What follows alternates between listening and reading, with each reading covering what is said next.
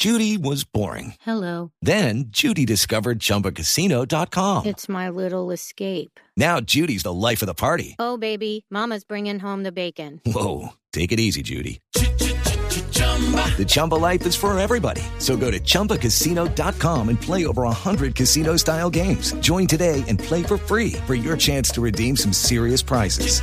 chumba ChumbaCasino.com. Purchase necessary. Void where prohibited by law. 18 plus terms and conditions apply. See website for details.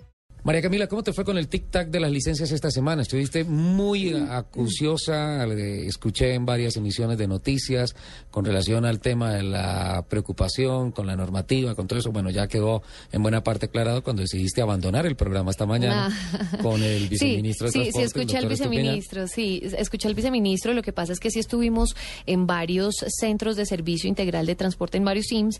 Estuvimos eh, recorriéndolos esta semana y, por supuesto, pues había mucha confusión y, de hecho, caos entre los mismos usuarios porque decían, no sé si renovar la licencia, eh, de pronto otra persona de servicio público que tenía su carro particular, no sabía si tenía que sacar dos eh, pases o si uno venía en- o si podían pues manejar los dos vehículos eh, con un solo pase. Mejor dicho, varias fueron las dudas que digamos se fueron aclarando en la medida de, de- de las explicaciones por parte del gobierno, del viceministro, etcétera, de la señora Ida Lucio Espina.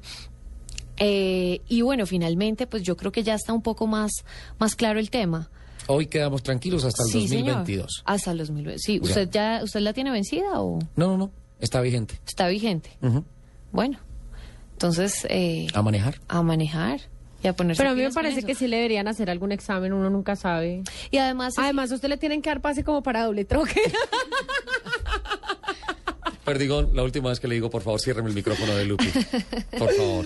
Eh, sí, No, y es está- importante está las campañas todavía que están haciendo preventivas eh, y siguen, eh, pues para que las personas eh, sepan bien si tienen que renovarla o no. Ahora, hay un tema de armonización de eh, procedimientos administrativos con el caso, por ejemplo, con el Automóvil Club de Colombia, cuando vas a, a sacar tu licencia internacional, Sí. con el tema de que eh, si voy a sacar una licencia internacional, tengo que entregar mi licencia local y debe de estar vigente.